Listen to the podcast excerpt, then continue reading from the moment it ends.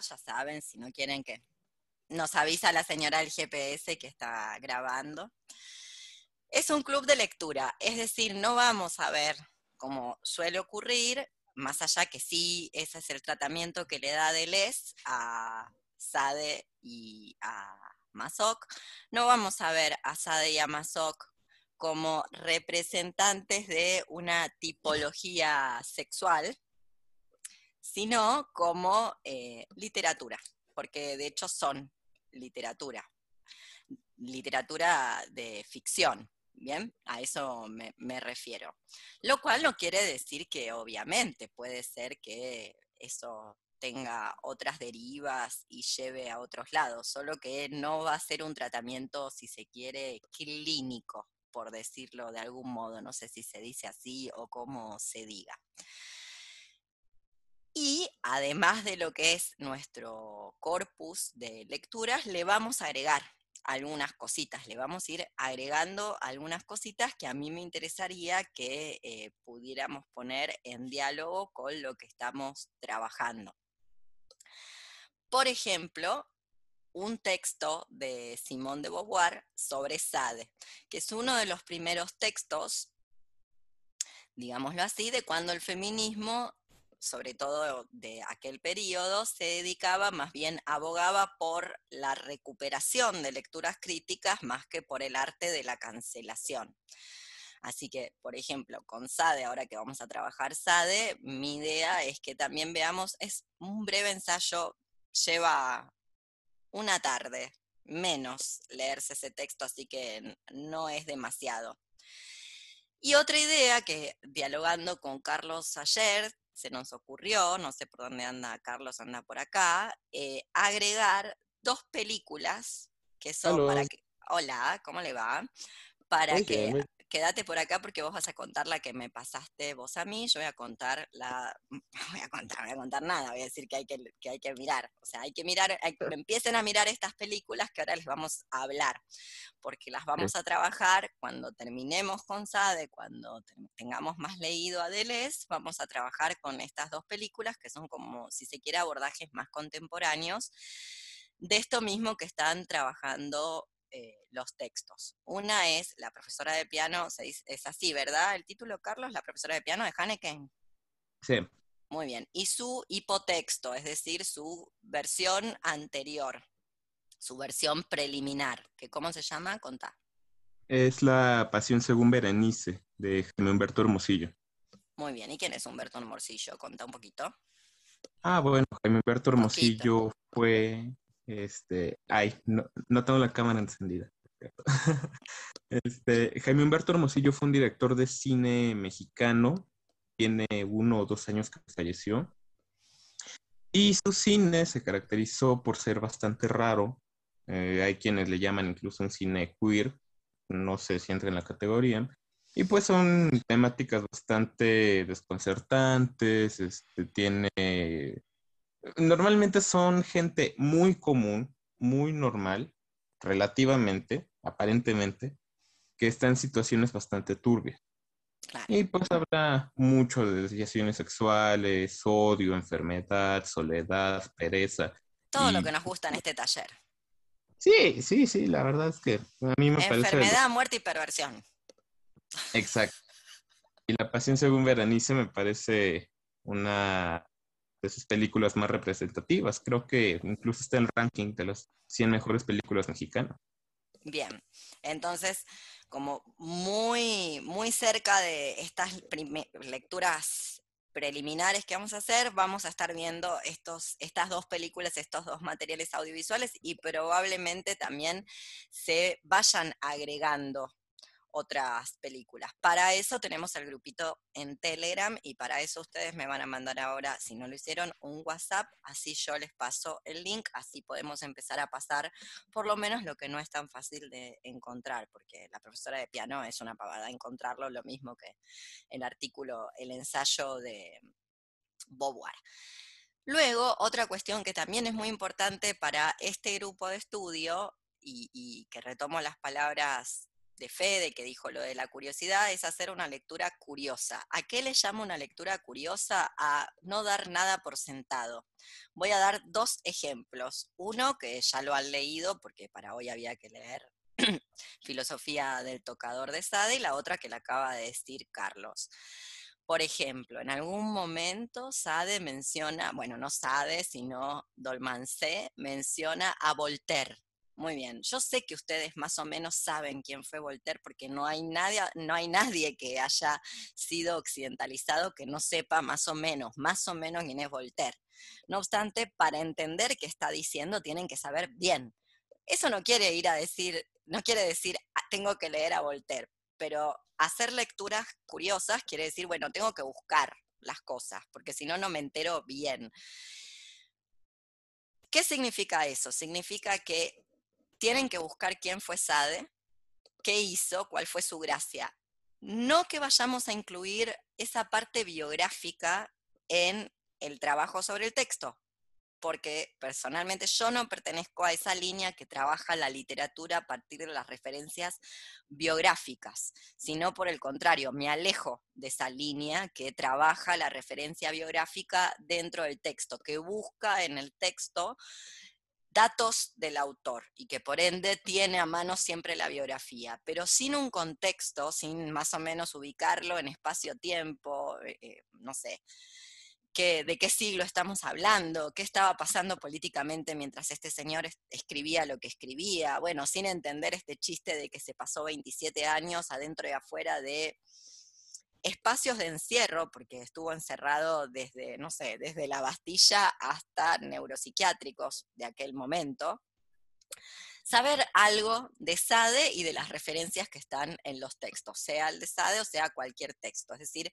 por suerte tenemos la internet y Google para enterarnos de todas estas cosas. Y decía el otro ejemplo, es el ejemplo que está dando Carlos, porque Berenice no es cualquier nombre. Personalmente aún no vi la peli porque Carlos me la mencionó ayer como referencia directa a esta otra de la profesora de piano, pero si ustedes buscan el nombre de Berenice, bueno, Gaby debe saber algo acerca de Berenice, se van a encontrar que no es cualquier persona, o sea que ponerle a alguien Berenice en esta vida es ya algo.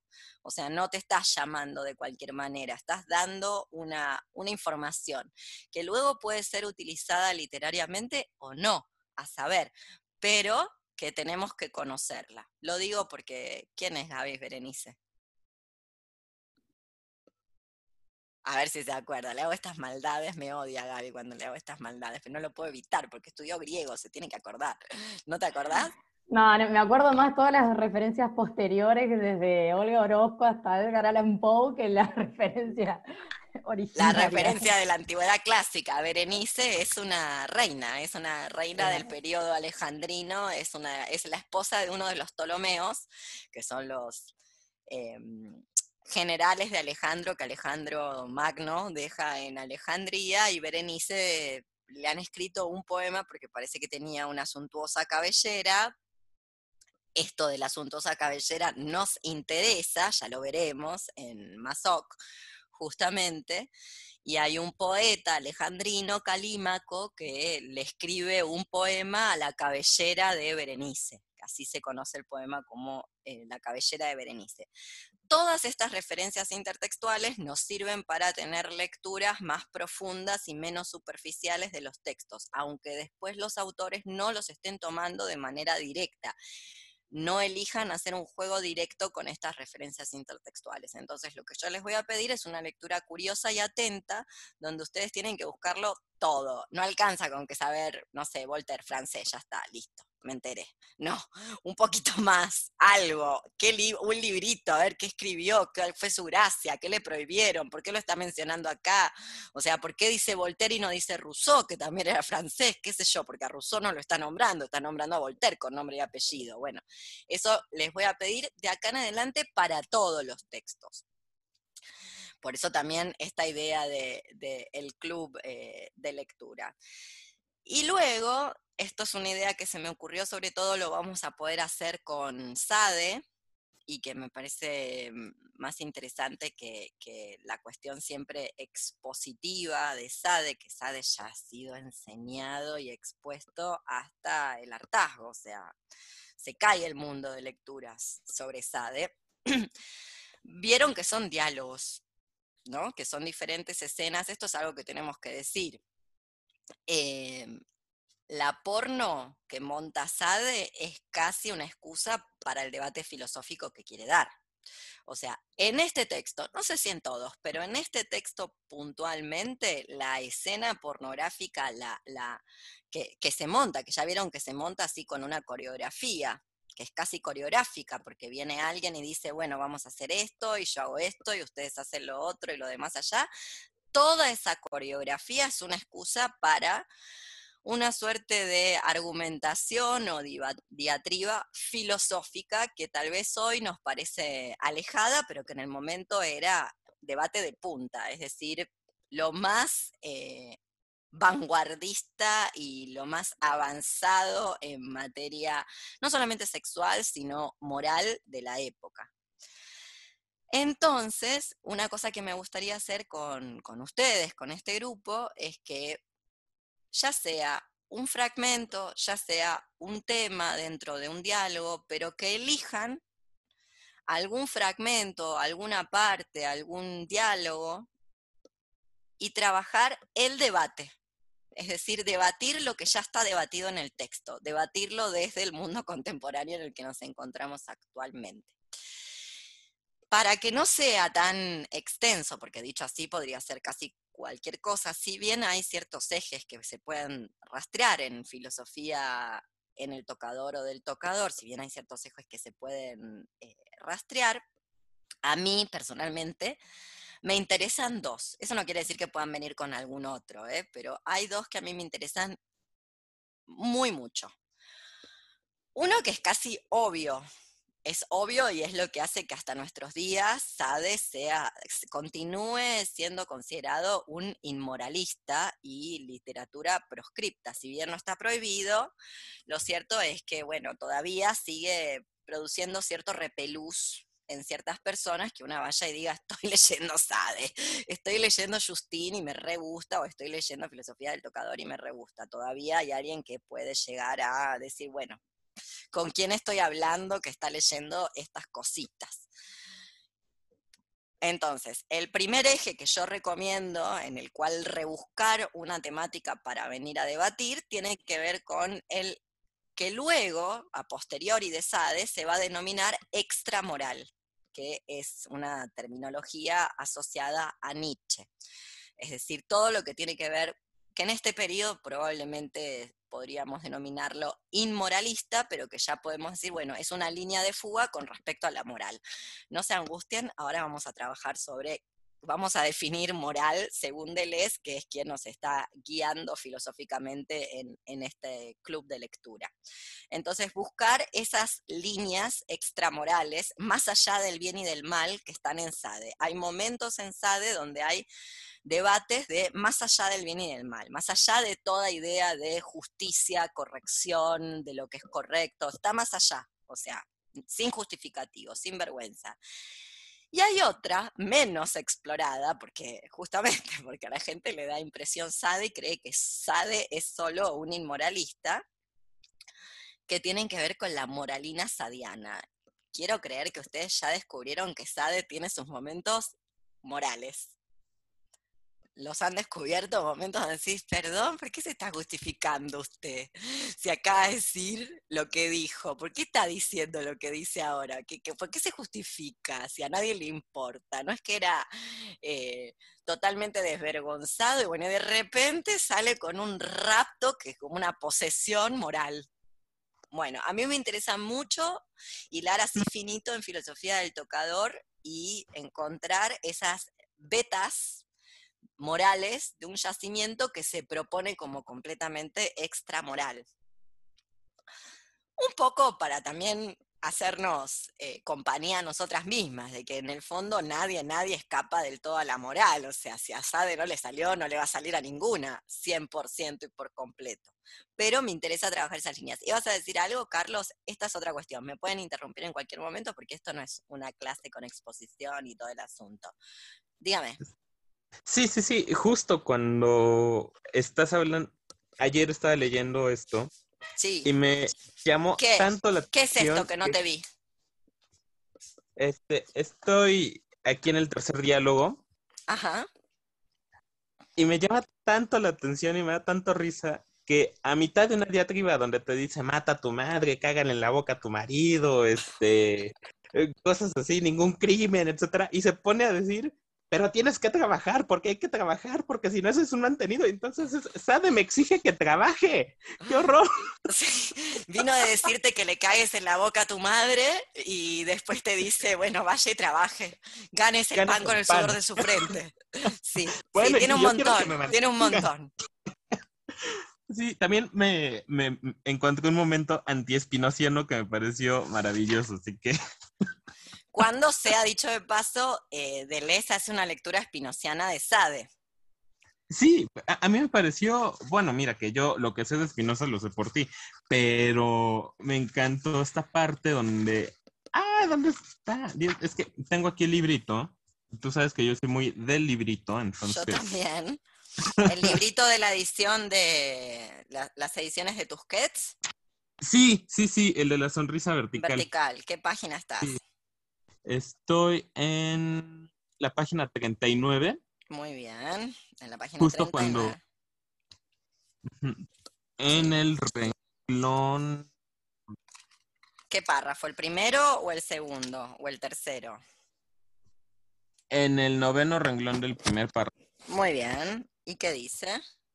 Dice, ¿se diría acaso que Dios y la naturaleza son la misma cosa? Pero no sería absurdo. La cosa creada no puede ser igual al ser creador. ¿Acaso es posible que el reloj sea relojero? Y entonces me remitió mucho al, a esta locución que me dijiste de Spinoza en algún momento, que es el Deus es natura, una cosa así, ¿no? Sí, Deus sigue natura, Dios o la naturaleza. Ah, yo me quedé con que era Dios es la naturaleza. Está muy bien porque es la naturaleza, porque ese sigue, ese I de corta o U, como lo quieran escribir, eh, E de elefante, sigue es un nexo coordinante disyuntivo copulativo. Es el O de té de manzanilla o camomila, donde manzanilla y camomila son dos maneras de denominar a la misma planta. No diría exactamente la sinonimia, no es exactamente la mismidad, porque no da lo mismo decir camomila, imagínense entrar a, no sé, entra a cualquier lugar y se pide camomila, en una de esas vos pedís camomila en algún lugar y te miran diciendo que está pidiendo, ¿no? Bueno, pero es ese tipo de, de nexo coordinante, sí, pero es totalmente. Eh, acá es un momento anti-espinociano para cuando abordemos la lectura espinociana que hace Deleuze de, de Sade, esto hay que anotarlo. Y me parece que Carlos también eh, nos está trayendo algo que me olvidé de recordarles, pero que aprovecho ahora, que hay que citar los textos. No alcanza con decir aquella parte donde dijo tal cosa, porque nada, es la inespecificidad de lo que no retenemos. Yo manejo la edición en SADE, la edición de Tusquets de la sonrisa vertical. Pero vieron que como son diálogos, de última, si ustedes manejan otra edición, por lo menos decir en qué diálogo estamos y contar los párrafos, como para saber dónde nos ubicamos, para que no esté en el aire, hay que citar el texto de acuerdo, lo mismo eh, lo de Deleuze. La edición que yo manejo es la de Amorortu, desconozco si hay otra, creo que no, tal vez alguna habrá pirateada que le han cambiado la caja, no importa, pero si están con esta edición de Lo frío y lo cruel de, de Deleuze, recordemos citar más o menos, no, no digo todo, pero cuando es algo que, que, vale la pena volverlo a leer y que lo vamos a volver a leer, como ha sido este caso, recordemos la página, citar con páginas y no nos perdemos. Bien, bueno, ¿qué más, Carlos, ibas a decir al respecto? Este, no, de momento, ah, esto es nada, algunos, digo, de repente algunos exabruptos, pero el que más me llamó la atención, porque es el más largo y le dedica casi una página a eso, es pues, que les exija trabajar. Bueno, y si yo quiero ser un mantenido, ¿qué? Como fue él. De hecho, se ha dicho de paso, como era el mismísimo Sade. Si ustedes se creen que Sade trabajó, no trabajó de nada, trabajó de marqués, que en trabajar de nada, básicamente, trabajar de marqués. Hasta el día de la fecha hay gente que trabaja de ser noble. Pregunten por ahí en el reino de Españistán cómo, cómo están con ese asunto. Bueno, entonces, como les decía, no nos interesa el autor por el autor en sí, pero sí nos interesa más o menos contextualizar para también entender qué debates se están dando. Y luego, una cosa que yo les propongo, con la que vamos a arrancar, ni bien dirimamos esta cuestión de qué es ética y qué es moral, más o menos, porque esto lo vamos a estar elaborando todo el tiempo, es elegir algún fragmento, no sé, el aborto, el trabajo, algo que tenga que ver con la moralina sadiana, que usualmente no se trabaja, o sea, usualmente se lo considera claro, porque la parte extramoral o inmoral sadiana es tan fuerte hasta el día de la fecha que obtura la otra lectura, pero no es que no existe y que en algún momento Sade se pone, bueno, a justificarse, a decir esto está bien, esto está mal, o sea, no es tan extramoral como la gente lo suele leer. Y esto es lo que ustedes tienen que tratar de ubicar, elegir uno y traerlo para debatir, porque en el próximo encuentro vamos a estar trabajando los debates o alguno de los debates, los que ustedes traigan, que están en el texto. En vez de hablar de, vamos a debatir nosotras lo que los personajes están debatiendo. ¿Se entiende? Como esa es la propuesta. O sea, vivificar traer de vuelta al debate y a la vida eso que están debatiendo, porque como les dije antes, particularmente en este libro de Sade, aunque yo creo que es un rasgo de todos los libros de Sade, y ahora les voy a mostrar una hipótesis que yo tengo probablemente errada, pero o que ya alguien ha, ha pronunciado, pero igual la diré, a mí me parece que Sade es un filósofo. Esto es sabido, esto es sabido que Sade es un filósofo. Y acá viene la hipótesis. Se suele considerar, de hecho, Deleuze diría, estaría de acuerdo con esto que estoy diciendo, que es a partir de Nietzsche que los filósofos empiezan a buscar otras estrategias, otras, otros procedimientos técnico-literarios para expresar su filosofía. El ejemplo más acabado en nuestro mundo es, o con quien se inicia supuestamente esta tendencia, es el bueno del señor Nietzsche, que ya vieron que es sistematizado más bien nada o muy poquito y que se expresa mediante aforismos cuando no poesía directamente, pum, y arreglate. A la vieja usanza, hay que decir que esto cae en desuso a partir de Platón, pero para quien ha trabajado un poco más el mundo antiguo sabe que todo el pensamiento crítico, todas las escuelas de pensamiento crítico que hoy llamamos filosofía pre-Platón, trabajan de esta manera. No es un organizador. El mismo Platón, digo, lo digo, digo Platón porque es el inventor del término filosofía. O sea, no existe el término filosofía pre-Platón. Pero bueno, una de las propuestas de lectura es el SADE filósofo. SADE filósofo, mucho más que el SADE pornógrafo, aunque, bueno, una eh, se tienta en seguir la lectura pornográfica sadiana, pero no, abordar la lectura filosófica también y pensar en Sade como se piensa en la escritura de Nietzsche, que son textos híbridos, híbridos en el sentido de que parece literatura pornográfica, es considerada hasta el día de la fecha literatura pornográfica, no obstante, también está, eh, también está trayendo al tapete una discusión, un debate filosófico, que, y ahí es donde necesitamos el contexto, que tiene que ver con cuestiones filosóficas que se estaban trabajando en ese momento y hasta la fecha. Diga, Mica. Sí, Leo, hola, mi nombre es Micaela. Yo lo que quería avisar, eh, tal vez es una tontería, pero acá estoy recogiendo la página 11 de la edición que tengo yo, que Saint Ange en algún momento nombra los espíritus animales. Y esto lo había visto con Descartes, y también planteándolo como la concepción del cuerpo que se tenía eh, eh, en ese momento. Los espíritus animales, no sé si, si saben, bueno, tampoco como que yo voy a decir que son los espíritus animales, pero leyendo a Descartes, es básicamente eh, como, como pequeños espíritus que se encuentran dentro de la sangre que hacen que unen el alma y el cuerpo. Y creo que también es interesante pensarlo desde ese motivo, o sea, de que la concepción del cuerpo no es la concepción que podríamos llegar a tener ahora, sino que esos espíritus animales, eh, cito que dice, sea prudente dolmancé. Eh, Para, ¿dónde estás de vuelta? ¿Qué página? Eh, página 11. Sí. Em, casi a, la mitad la tengo, no, no sé si... ¿Cómo empieza el párrafo? Empieza, como yo, Eugenia. Ah, pero estás en otra edición, entonces, no estás en la de, de la de Tusquets. ¿Qué diálogo es? ¿El primer diálogo?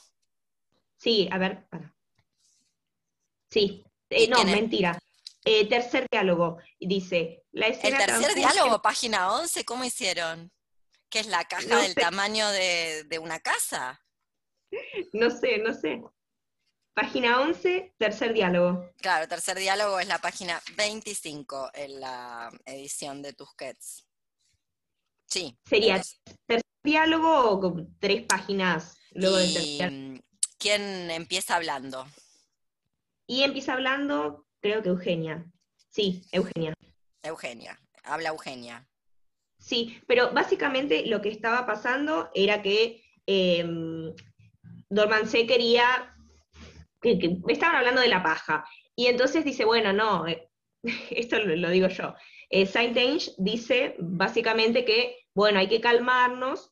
Eh, y esto es lo que decía Descartes también, como bueno, cuando las pasiones se encuentran muy agitadas, que los espíritus animales se encuentran en el cuerpo, que hacen que generen imágenes en la mente, porque pasan estos espíritus animales a la glándula pineal, que es como, entre comillas, la concepción de cuerpo que se, que se tenía en el momento, y me llamó la atención eso, leer Espíritus Animales, y dice quitando calor a las disertaciones. O sea, si nos vamos a, y creo que también tiene que ver todo este juego de, bueno, sí, vamos a hacer una parte medio porno, pero también hay que calmar la actividad de los espíritus animales. Nada, me, llamó la atención del contexto. Que a su vez es algo que es precedente, ya que entramos por acá, precede a estos autores que vos estás trayendo, porque en realidad es propio de, por ejemplo, tanto cínicos como epicúreos consideran que hay unas pasiones naturales que de alguna manera si no evacuamos de algún modo, pues entonces nos poseen a nosotras las pasiones, básicamente sin ningún tipo de rasgo moral o inmoral, dicho en aquellos años, en aquel tiempo en el mundo antiguo del Mediterráneo. Pero va por ahí la concepción, porque bueno, cuento el cuento por el final, pero se habrán dado cuenta que Dolmancé está emparentado con las filosofías hedonistas, básicamente con el epicureísmo. Es una lectura contemporánea, o por lo menos yo lo propondría como una lectura más actual, más contemporánea del hedonismo o del epicureísmo. Bueno, seguimos un, poquitito más eh, de cositas que tengo que decir al respecto. Bueno, entonces quedó esa idea del SADE filósofo, no solamente SADE pornógrafo, y acá la pregunta del millón. ¿Saben a qué se le denomina pornografía? ¿Quién sabe? ¿O nadie? ¿Alguna vez se han detenido a pensar por qué se llama pornografía? A ver, Carlos. yo no me sé la etimología, pero sé que es algo así, el gato de una prostituta. Muy bien. Más que el relato, la escritura. El retrato.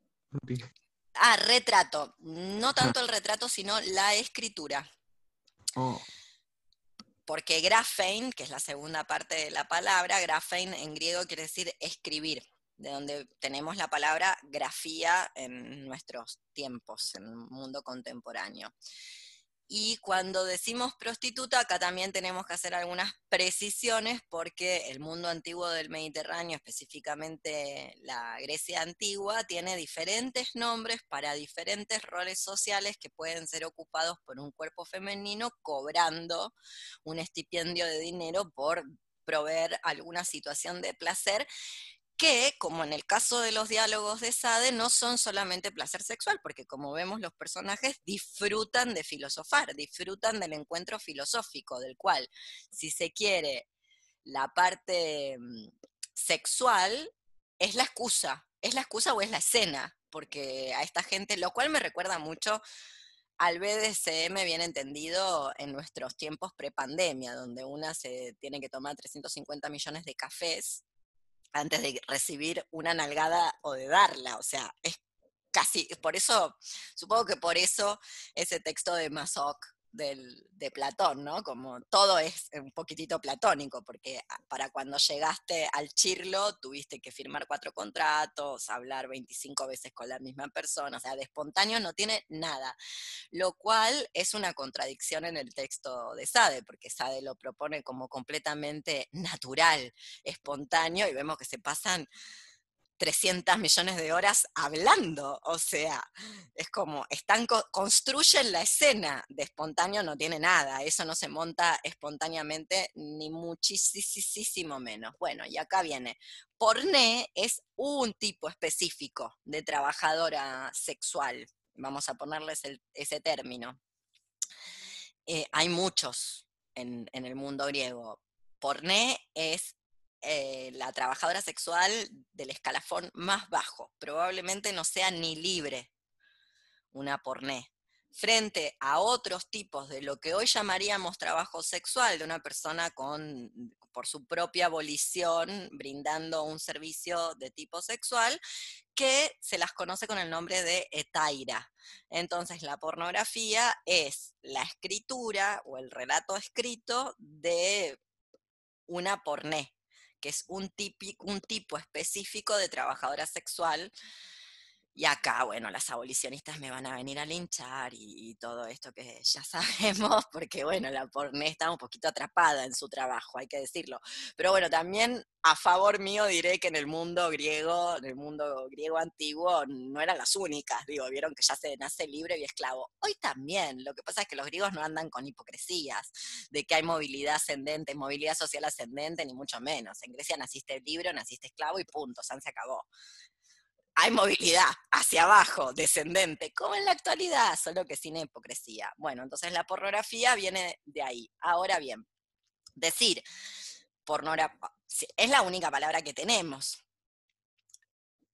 Obviamente se usa de modo peyorativo justamente por la connotación que tiene porné en el mundo contemporáneo. Si hacemos una transliteración o una traducción de eso, nos encontramos con una persona que tal vez es esclava ejerciendo o brindando servicios sexuales.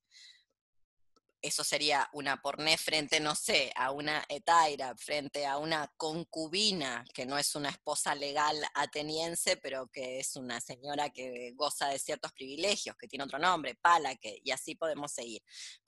Frente, por ejemplo, a uno que no mencionamos, que es una posición femenina dentro de lo que serían los protocolos sexuales de la Grecia antigua, pero que no es una mujer, por ejemplo, Kiunaidos, que es otra manera de decir afeminado y que se les paga, se les paga por bailar en los banquetes, por ejemplo, en el simposium famoso, como todos los simposium o simposia de los que está donde los escenarios de Platón y de sus diálogos. Entonces decía, pornografía va a tener un tinte ya a priori que está dado por esa palabra peyorativo. No obstante, acá nos encontramos con otra cuestión. Por eso hay quienes eh, hablan de Sade más que como pornógrafo, como literatura erótica, en el sentido de que acá, mm, por lo menos en este texto, la gente que está, eh, digo en este texto porque bueno, los 120 días de Sodoma es otra cuestión, Justina es otra cuestión, pero en este texto la gente está acá voluntariamente, le gusta estar acá, quiere estar acá y los placeres que se disponen no son solo placeres sexuales hay otros placeres que son más bien del orden del discurso. Por eso hay quienes prefieren hablar de literatura erótica y no de pornografía. Para, supongo que para retirarlo de ese término peyorativo con el que está connotado en nuestro tiempo hasta nuestros días la palabra pornografía, aunque bueno, yo no sea del grupo que cree en eso.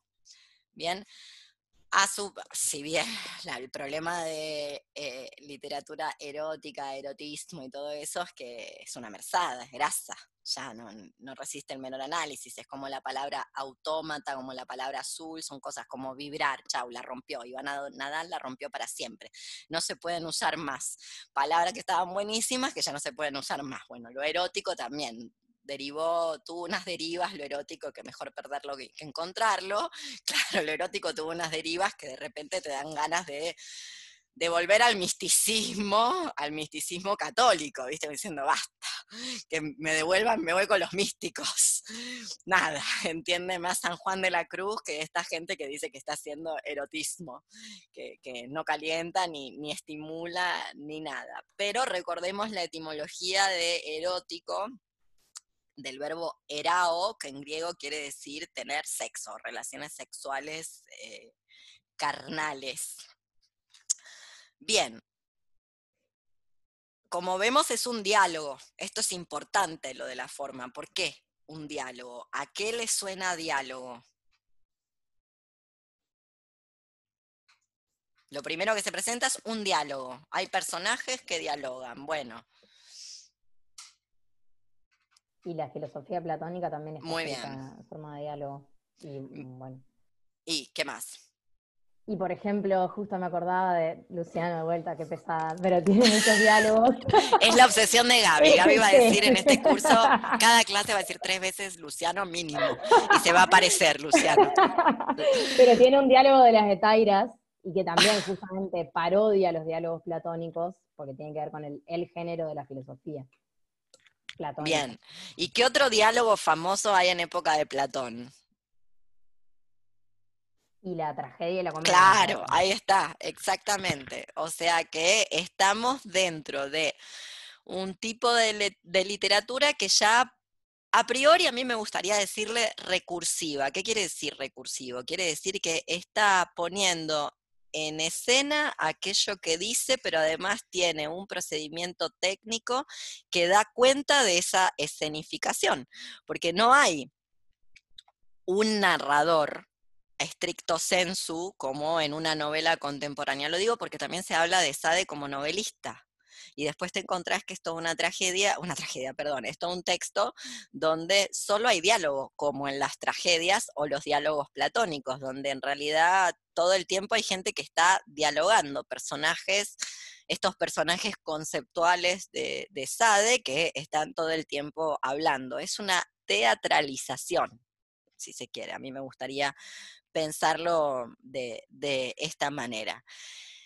Y recordemos que hasta el día de la fecha, buena parte de las prácticas o de las cosas que se van a realizar en sentido sexual en este texto son consideradas más menos enfermedades. No todas, no siempre, pero hasta el día de la fecha muchas de ellas son consideradas, están dentro del espectro de las enfermedades más menos mentales, digámosle así.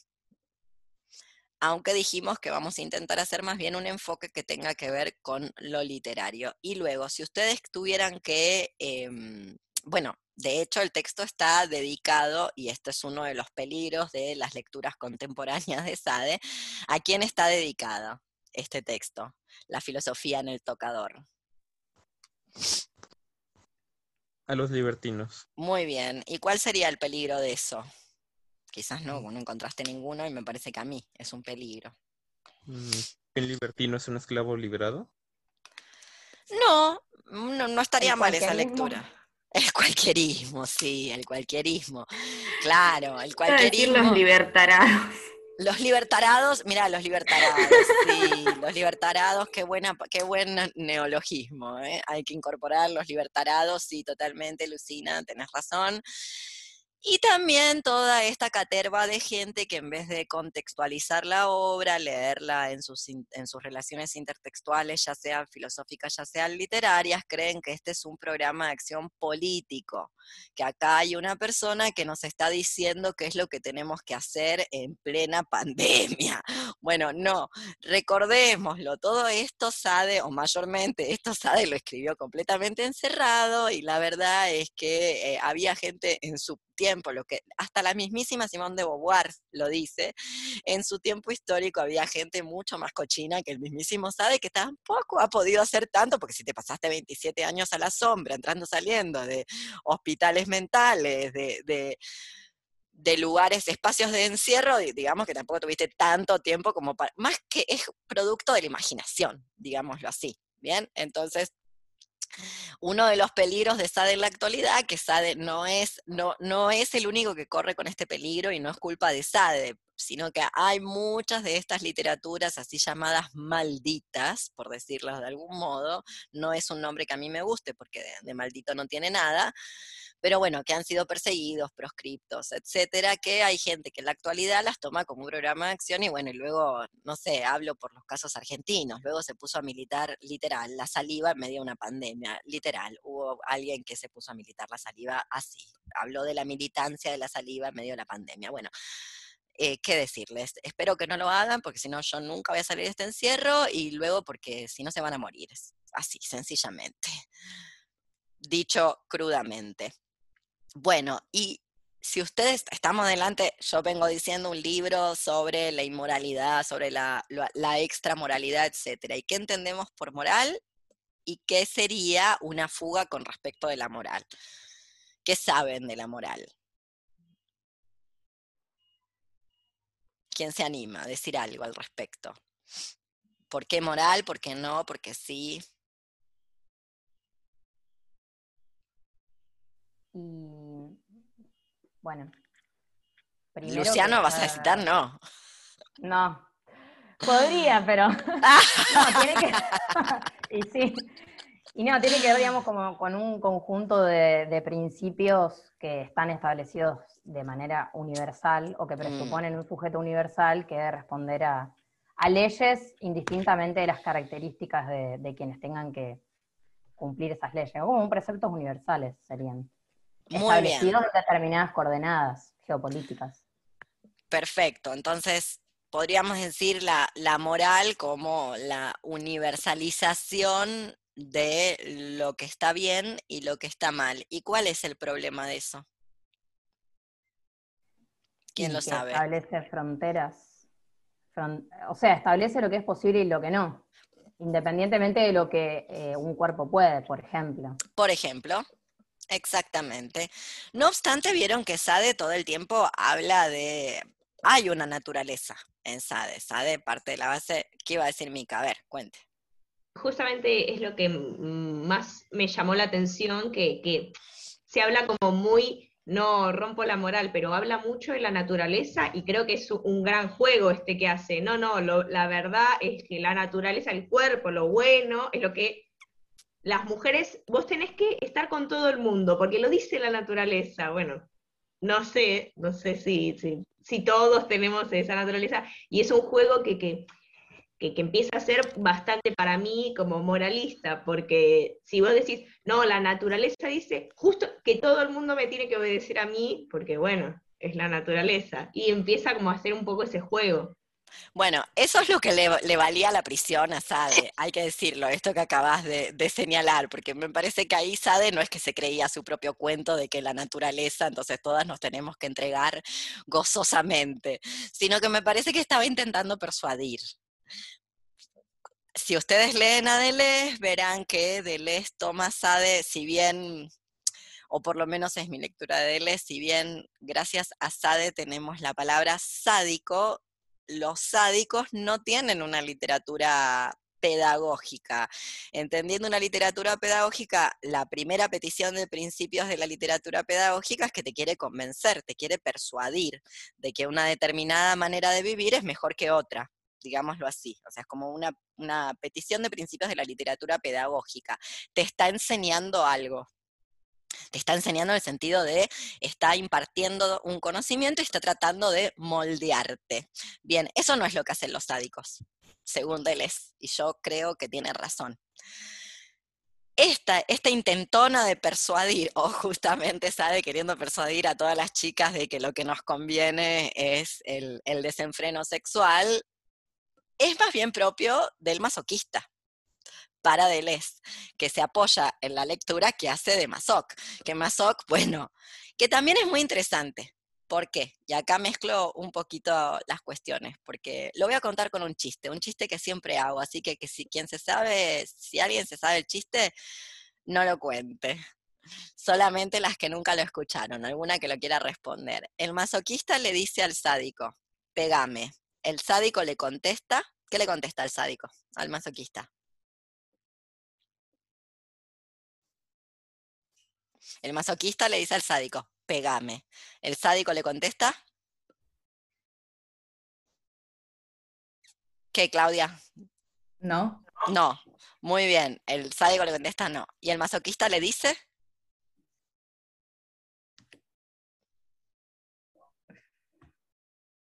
Masoquista le dice al sádico, pegame. El sádico le dice no. ¿Y el masoquista le dice? Le agradece. Claro, gracias, porque es imposible hacer sufrir a un masoquista porque un masoquista siempre la pasa bomba. Vamos a decirlo así, es mentira que el masoquista sufre, el masoquista recibe placer.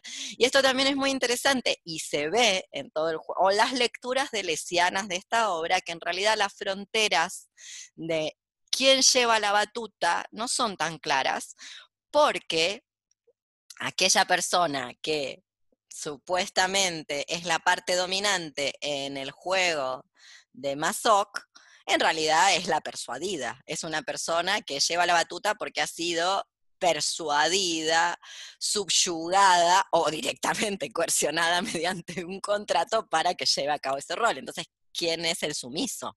¿Se entiende? Esto está todo el tiempo en el pacto del BDSM. A mí me, es lo que lo hace interesante, a mí y, al señor Foucault, que es el que me lo mostró para leerlo de esta manera, ¿no?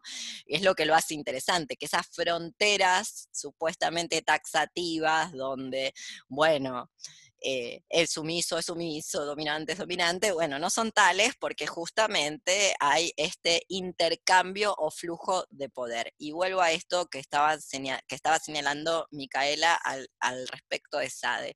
Es literatura pedagógica, obviamente viste, vivimos en el mundo, le contamos a la gente que no es de Argentina, vivimos en un mundo donde se intentaron comprar unos elementos para la educación sexual en las escuelas y los diarios dicen pene de madera, nada, es un elemento para colocar un preservativo y enseñarle a la juventud a no morirse de una infección de transmisión genital. Yo a esa cosa de madera no sé qué nombre le pondría, pero digo, no sé, ya pene es estar utilizando la imaginación y dándole un fin que no tiene.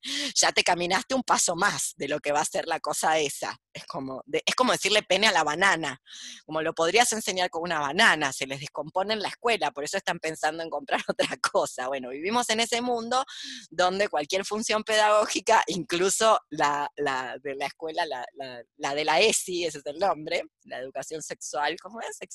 Y, no sé cómo a qué responde la Lucina, decime. Eh, es educación sexual integral. Integral, ahí está. Hasta eso es leído en términos de pornografía porque se le dice al palo ese que para enseñar cómo se coloca un preservativo se le dice pene de madera. En fin, todo es inmediatamente reterritorializado y sobrecodificado de manera sexual hasta aquello que es eh, básicamente un instrumento para la enseñanza, para salvar la vida, hasta lo podríamos pensar así, para salvar la propia y la de otras personas. No obstante, eh, la literatura de Sade tiene muchísimos momentos pedagógicos. Y ese enfoque pedagógico, ese enfoque de hacer pedagogía, una luego puede coincidir o no, por supuesto, con lo que pedagógicamente se está enseñando en el sentido anfibológico de la palabra enseñar, impartir un conocimiento y mostrar algo. Una puede coincidir o no con ese enfoque, no obstante, esa función pedagógica Les la atribuye no al sadismo, de cuyo nombre, del nombre SAE se extrae la práctica, sino más bien a prácticas que tienen que ver con lo que llamamos masoquismo, que después ya indagaremos más. Entonces hay un, ¿cómo decirlo? Hay una, bueno, una lectura sadiana de como pedagogo, si se quiere, o como educador sexual. Y esa ese deseo de subyugar, convencer, persuadir, esas operaciones que no son las de la imposición, son las de las de que te quiero convencer de que lo que yo digo está bien, son propias, según Deleuze, no tanto del sadismo, aunque el nombre de Sade es el que dio nombre a la práctica, sino más bien de el, el, que no es reverso complementario, porque si han leído Lo frío y lo cruel, a mí me parece que es una de las genialidades de ese libro, o sea, una de las partes, uno de los epicentros claves del libro que se demuestran en el chiste que acabo de hacer. Un sádico no necesita un masoquista, necesita otra cosa. Con, con, a un masoquista no lo podría vencer. De la misma manera que el masoquista no anda por ahí buscando sádicos, anda convenciendo gente, anda persuadiendo gente de realizar una determinada práctica. Porque si no, no funciona. Justamente porque lo que necesita un sádico es hacer sufrir. No convencer a alguien que esto es lo que te conviene y que te vas a redivertir y que acá está la posta, la verdad y la vida y que nos vamos a divertir. No. O sea, un sádico busca, si lo quieren analizar en términos clínicos, neuróticos. No, masoquistas. A un masoquista, una persona masoquista no la podría vencer, porque a una masoquista o un masoquista, bueno, siempre se la deja bien parada con respecto al disfrute. Es muy difícil hacer sufrir a un masoquista. Definitivamente, bueno, como el chiste, ya, ya lo vieron. En fin, y ahora volvemos a esta cuestión de las pasiones y la naturaleza, que si bien efectivamente, y esta es una de, a mí me encanta, eh, me encanta, ¿cómo decirlo? Me encanta esta contradicción, me encanta esta paradoja en Sade, donde se presenta como completamente inmoral, pero está escribiendo otra moral, porque tiene principios universalistas, universalizantes, que a su vez esos principios están supuestamente organizados y prescriptos por un orden geométrico del universo y la naturaleza. Por eso Deleuze le adjudica una lectura espinociana a Sade que yo creo que se puede debatir. No obstante, hay que decirlo, estamos en el 2021, Micaela ya le puso los puntos a Sade, tiene razón, pero piensen esto en el momento de escritura, diciéndole a, a, quien haya podido agarrar este texto y hacerse de un texto diciendo estas cosas como cómo criar a las mujeres para su emancipación sexual. Pensalo Pensalo en el siglo en el que fue escrito, no lo pienses desde tu momento histórico, pensalo en su momento histórico y verás que está diciendo cosas muy imprudentes, Sade. Por un lado diciendo cosas muy imprudentes y por otro lado tomando nota y registrando cosas que debían ser de público conocimiento y que debían pasar todo el tiempo, solo que la gente se hacía, bueno, estamos en la ilustración y si algo se caracteriza, se caracteriza la ilustración es por su cantidad de hipocresía, la cantidad de hipocresía que empieza a pergeniarse a partir de este momento. Pero que Sade haga esas lecturas donde de una libertad absoluta, una libertad absoluta que justamente no es tal, esta es la trampa y la paradoja de Sade, no obstante que él está haciendo un llamamiento a esa libertad absoluta en materia sexual, sobre todo para ciertos individuos, como por ejemplo lo que llamaríamos mujeres, es completamente para su momento histórico es un bombazo, no sé cómo decirles, es nada, tremendo, eh, no es cualquier cosa. No obstante, sí tiene esos, eh, lo concedo y estoy muy de acuerdo, tiene todos esos sesgos moralizantes de una nueva moral yo no diría una extra moralidad o una ética, sino de una nueva moral que parecería ser más ceñida o en concordancia con lo que Sade está llamando la naturaleza, que eso es lo que vamos a estar analizando. Asimismo, entender que, por lo menos, ¿alguien iba a decir algo? ¿O me perdí? Leonor, tengo una pregunta, habla Flavio. Mira, a propósito de esto que dices sobre que Sade plantea una nueva moral, entonces, ¿dónde podemos encontrar lo extramoral en Sade? Ah, bueno. Nos está imponiendo una nueva moralidad del libertinaje. Yo no creo que te la esté imponiendo. Te está tratando de seducir te está tratando, de seducir. Claro, te está tratando de convencer, que es lo que hace el sumiso promedio. Para las que practican ya lo saben, el sumiso promedio es lo que intenta hacer, convencerte.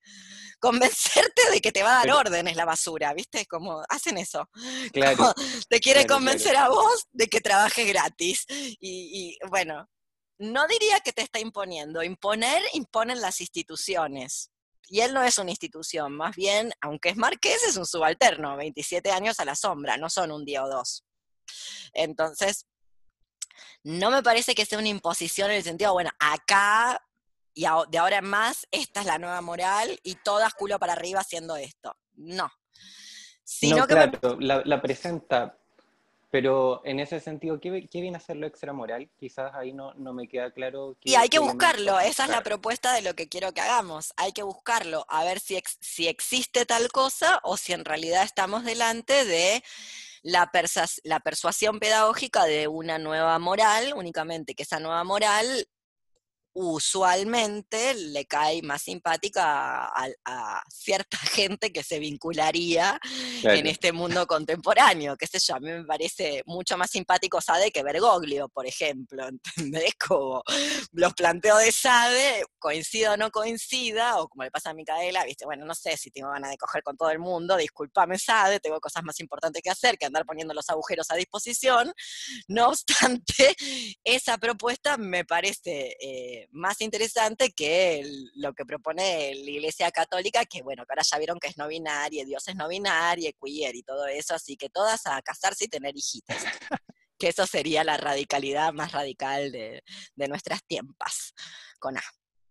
Pero bueno, habría que buscar. Luego también habría que pensar, no sé, lo planteo en forma de pregunta que ahora no puedo contestar y que tal vez no podamos contestar jamás, pero que yo lo planteo en forma de pregunta, que ojalá podamos tener diferentes respuestas, hay que ver si podemos tener una extra moralidad total. No lo sé. No sé si se puede organizar un mundo de esas maneras o un protocolo sexual de esa manera. Eso es lo que tenemos que empezar a seleccionar fragmentos de diálogos, temáticas para debatir nosotras a ver si esto se puede, no se puede, hasta dónde, cómo, cuándo, o si en realidad es un disparate teórico, porque como te decía, no, no es un texto que surja pese a lo que cree la gente, no son textos que surjan de la práctica. No voy a decir que nunca le pegó un chirlo, un latigazo a una esclava, para eso era marqués, ¿viste? Para eso todavía estamos con un piecito en el feudalismo y tiene siervos de la gleba. No obstante, la literatura de Sade fue mucho más divertida que la vida de Sade. Solo contando los días que estuvo preso te alcanza para saber eso. Es como no hubo manera de llevar adelante esto que está en los textos si te pasaste tanto tiempo siendo un perseguido por la moral de aquellos años, o sea, no hay manera. Perseguido literal, ¿no? La persecución de la actualidad que todas lloramos que nos persiguen y efectivamente nos están persiguiendo, pero que bueno, no es igual, no estamos en la Bastilla, ¿viste? No nos pescará nadie, pero bueno, no estamos en la Bastilla, no, no es exactamente lo mismo, pero está muy bien lo que te estás preguntando, Flavio. Tal vez no la haya, tal vez sea una nueva moral. ¿Por qué no? Sí. También pienso un poco, en, por lo poco que leí de, la cuestión más biográfica de Sade, digamos, eh, la, gran, la gran persona que lo persiguió para encerrarlo constantemente fue su suegra. fue su suegra la que... Las suegras, ay, las suegras. Claro, la suegra fue la que lo persiguió y lo mantuvo encerrado todo el tiempo que pudo. La, la, gata, la gata tocó algo y, te dejo a vos, espera que voy a, voy a palmar. Nos avisa el GPS. Esto que estás trayendo para mí son esos puntos, esas contextualizaciones que no tenemos que perder de vista.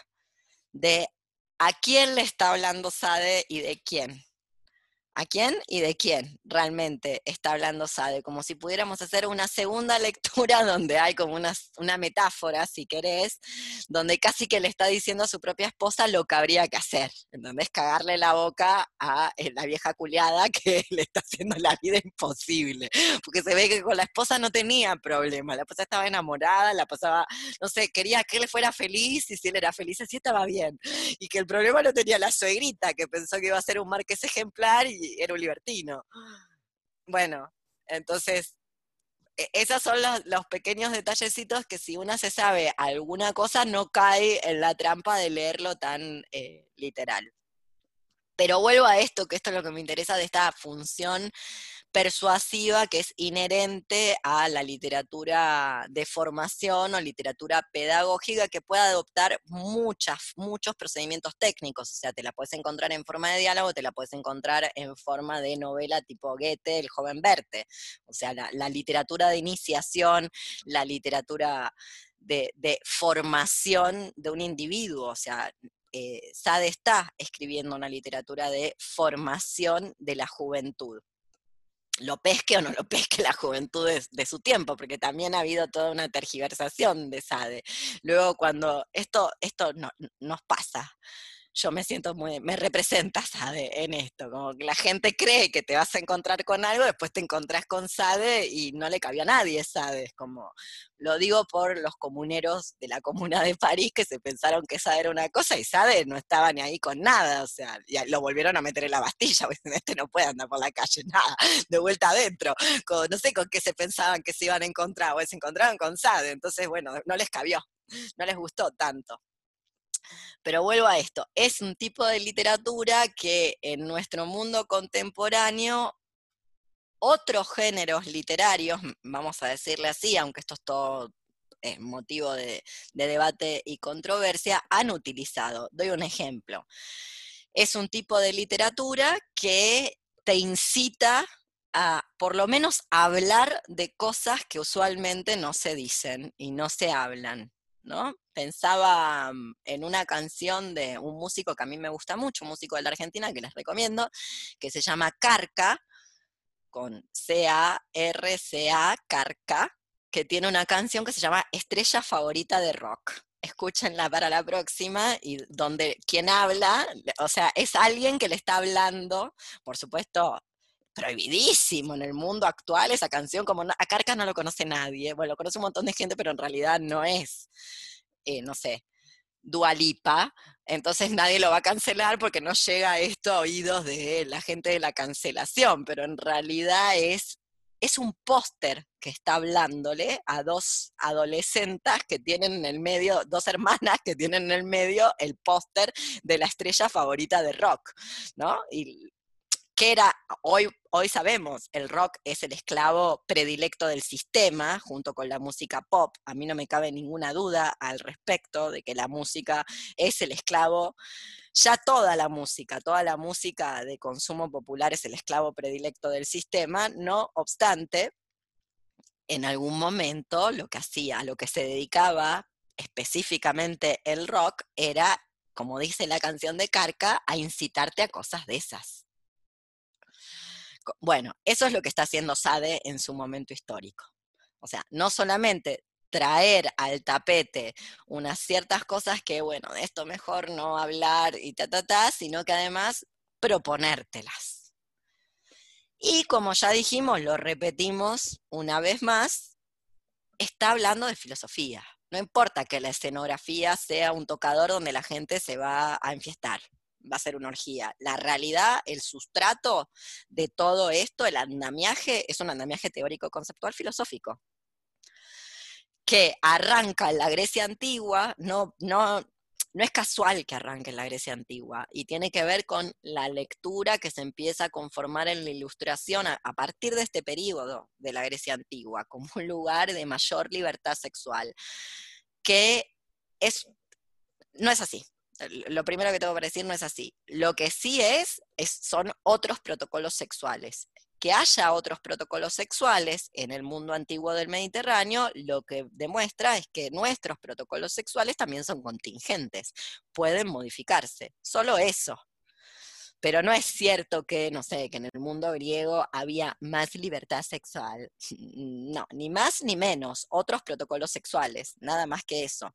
Lo que sí una podría decir es que había un cierto enfoque que, bueno, pasado este periodo, eh, Sadiano ya directamente muere para Occidente, que tiene que ver con un uso de los placeres, donde los griegos, los griegos no áticos, como bien decía Gaby, no exactamente los atenienses, todavía participaban. Un cierto erotismo o uso de los placeres en sentido amplio no digo, a ver, pobres atenienses. Los atenienses también pero menos, porque ya tenían, ya empezaban a tener su pudor, por decirlo de algún modo, pero Platón es el escritor del banquete, y en el banquete hay chupi, morfi, bailarinas, bailarines, gente que toca música, em, conversaciones filosóficas, y quién te dice si no termina alguien cogiendo. O sea, eso también pasa en Atenas. Lo que pasa es que el erotismo, cuando se habla del erotismo griego, a mí me cuesta verlo como una cosa estrictamente ateniense, que son los que más problemas tienen, digámoslo así, con sus protocolos sexuales comparados con otra gente. ¿Se entiende lo que quiero decir?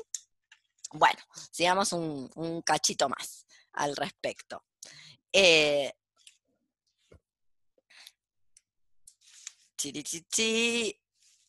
Bien.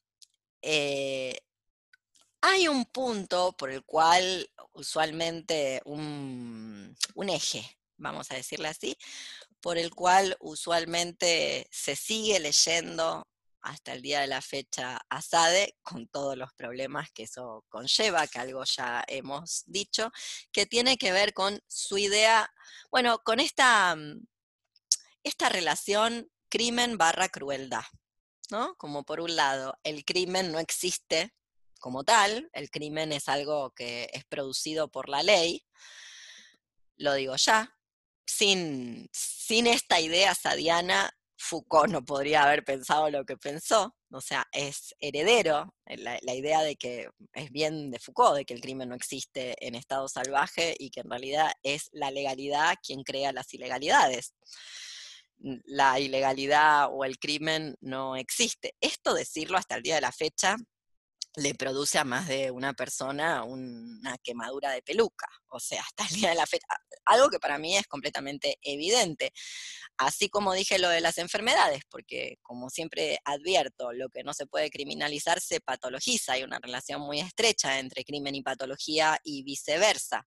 Entonces ya hemos visto que hay cosas que con, con las patologías se nota más en el sentido de que hay cosas que hace 100 años se le decía patología y hoy forman parte de la vida cotidiana. Bueno, con el crimen pasa lo mismo, le pese a quien le pese. Hay cosas que hoy son consideradas crimen, no obstante no eran consideradas crimen 100 años atrás, y viceversa esta idea de que el crimen no existe en, en, estado salvaje, que me parece que se puede relacionar perfectamente bien con la genealogía de la moral nietzscheana y que a su vez la tenemos que relacionar con esta idea de la crueldad.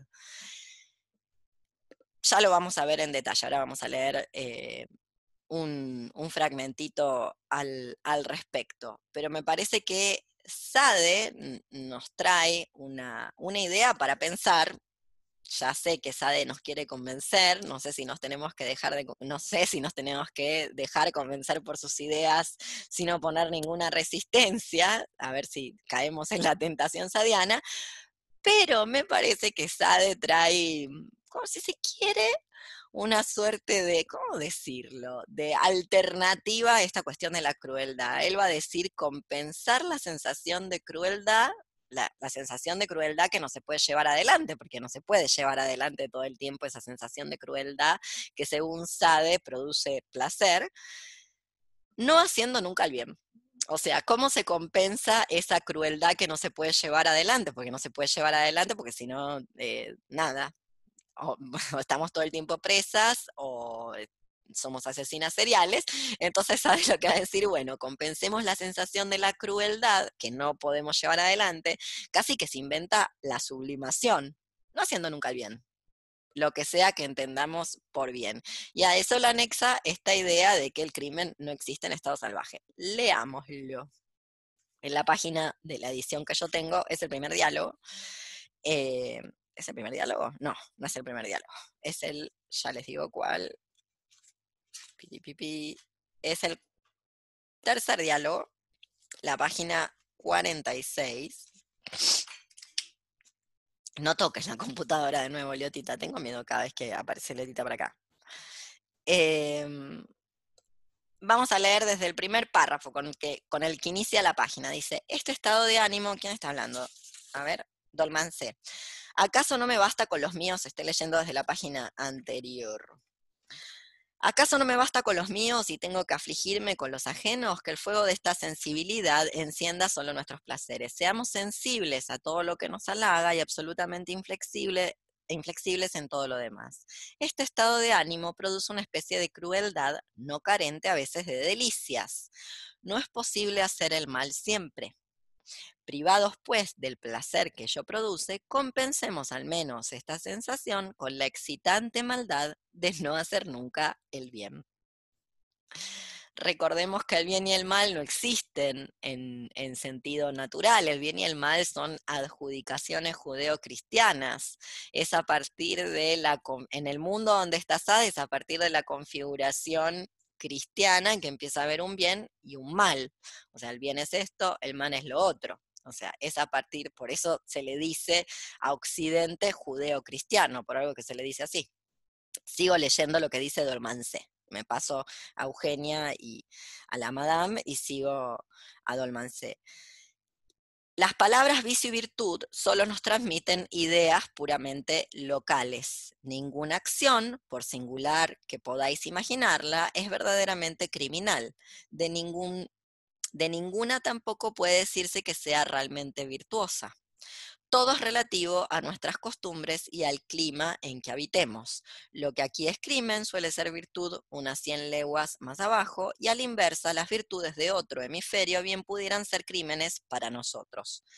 No hay horror que no haya sido divinizado, ni virtud que no haya sido castigada. Y acá me acuerdo del aforismo de Benjamin, que todo, una lo puede leer desde otras coordenadas, justamente esto.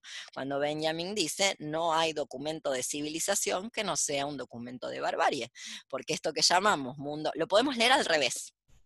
En vez de leerlo como una invitación a hacer el mal cada vez que se pueda o no hacer nunca el bien, lo podemos leer contra quienes dicen realizar el bien y en realidad lo que hacen es construir la hecatombe. Luego a eso le dicen civilización. Recordemos que a este mundo llegamos por el piecito no de los tártaros ni de los mongoles, llegamos por el pie de, lo digo porque si alguna pensó que esto fue culpa de, no sé, Atila, el rey de los unos, que decía que donde pisaban sus elefantes no crecía el pasto.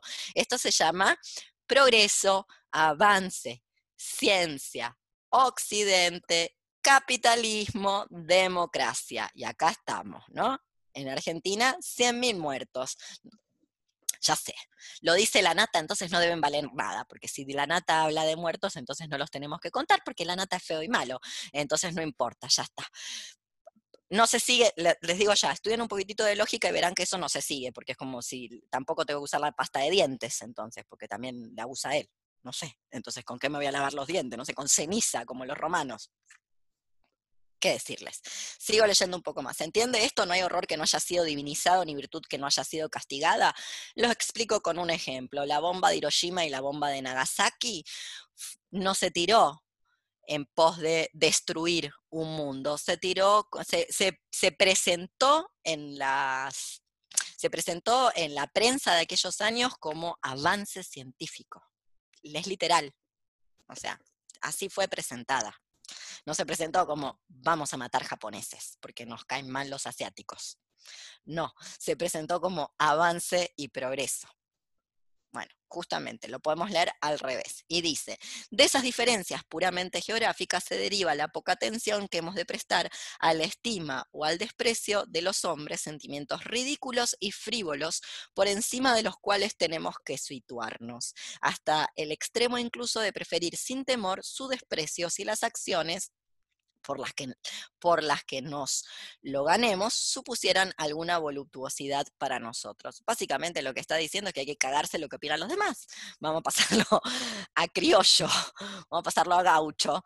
Básicamente lo que está diciendo es casi uno de los principios de las tres escuelas filosóficas de, la de tres escuelas de pensamiento crítico de la antigüedad, cínicos, estoicos y epicúreos, que es la imperturbabilidad se obtiene si una no presta atención a lo que dice el resto, no tiene ningún valor. O sea, luego de relativizar qué es crimen, qué es el bien, luego invita a ir por encima de esa compulsión a escuchar lo que está diciendo el resto acerca de aquello que nos provee placer. Ya sabemos que la concepción de placer es muy eh, paradójica o problemática en Sade, porque básicamente no tiene freno de mano, lo digo en espinociano. Spinoza también cree, casi que son casi que son contemporáneos, no exactamente, pero casi como que hay un clima epocal que los reúne, también cree que aquello que le conviene a tu cuerpo de manera singular es aquello que incrementa tu potencia. Entonces, si a mí me incrementa las potencias, vamos a pensar desde la cabeza de un genocida, de Videla. Videla parece que le incrementaba las potencias desaparecer gente, no sé, y apropiar bebés y torturar. Bueno, claro, Espinosa se da cuenta y tira el freno de mano y dice, bueno, vos no podés incrementar tus potencias destruyendo las partes constitutivas de todo lo demás como no vivimos en un mundo espinociano, luego la gente cree que, no sé, que transgredir la norma es la resistencia, ya que estamos todo el mundo en una clandestina, pensando que eso es revolucionario. ¿Qué decirles? Yo creo que nos están atacando, no sé qué opinan ustedes. Para mí eso es un ataque del cual no nos es lícito defendernos, porque luego no nos podríamos defender de la pelotuda que festejó su cumpleaños, la habrán visto todas, no demos nombres, y que dijo yo no me vacuné, yo no me vacuné, lo subió a redes, sí, es de Argentina, y famosa, y ganadora de un premio, un premio con nombre de Gaucho Mata Indio, ya, lo dije todo, y que le dice a las que se vacunaron, que deben ser todas, bueno, alineadas con el poder político de este país, les dice adoctrinadas, cuando ella es la primera. Bueno, no nos podemos defender porque sería delito defendernos de su ataque. Entonces tenemos que celebrar, viva, viva la libertad, básicamente. Eso es lo que nos está trayendo SADE. Vamos a leer un cachito más de este fragmento que está en la página 47, después vamos a volver a la 44, que hay algo que les quiero leer, que dice, em, Eugenia le pregunta, ¿en alguna parte tales horrores han podido perdonarse? Bueno, a Eugenia hay que invitarla a vivir a nuestro mundo donde todo ha sido perdonado. Y a la iglesia, se le esto es lo mejor, le hemos perdonado a la iglesia, le hemos dado el perdón a la iglesia. O sea, no solamente andamos pidiendo el perdón, sino que hemos perdonado a la mayor institución de genocidio de todos los tiempos, porque no hay nada que esa porquería de religión, de ese Cristo ahí clavado de Jesus Christ, el mi tema mal cagado de Dioniso, no, no haya hecho contra alguien más. Y acá estamos diciendo que Dios es no binario, déjate de joder.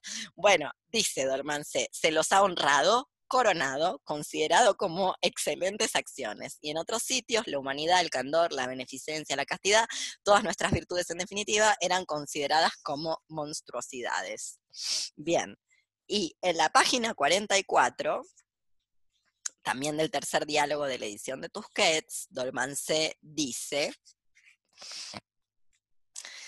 Em, alejémonos de nos, alejemos de nosotros, Eugenia, las virtudes que solo generan ingratitud.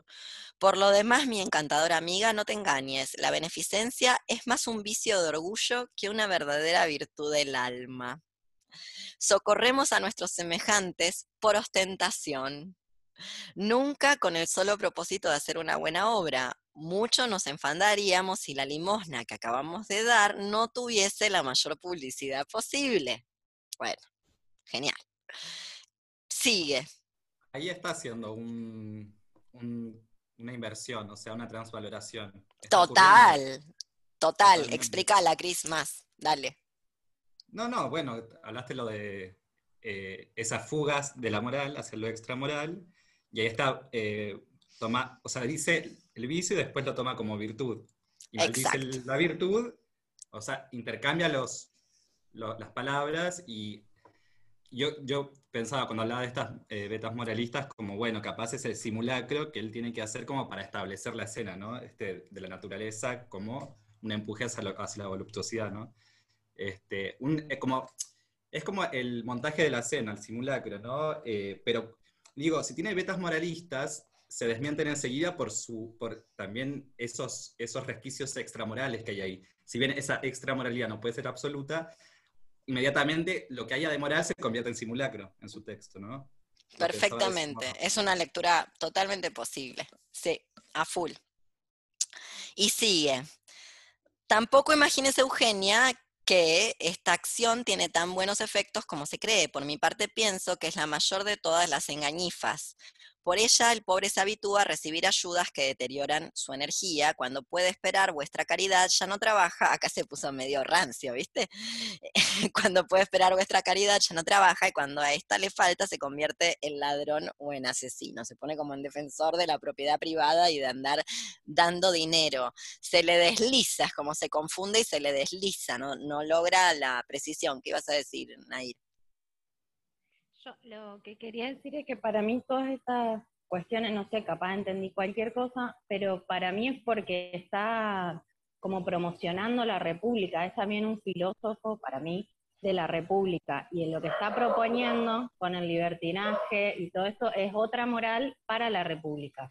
Por eso dice lo del trabajo, por eso dice que hay que romper la familia, por eso la religión, dice que hay que romper con las costumbres, que hay que, bueno, sacar a la religión católica y cristiana en pos de la república. Y la naturaleza. Contra su propia casta, porque él no deja de ser un noble. Sí. Y la naturaleza de la que él habla es, es la naturaleza de los, o lo que yo entiendo al menos, de mi breve paso por la facultad, de la naturaleza de los naturalistas. Exacto, del derecho natural.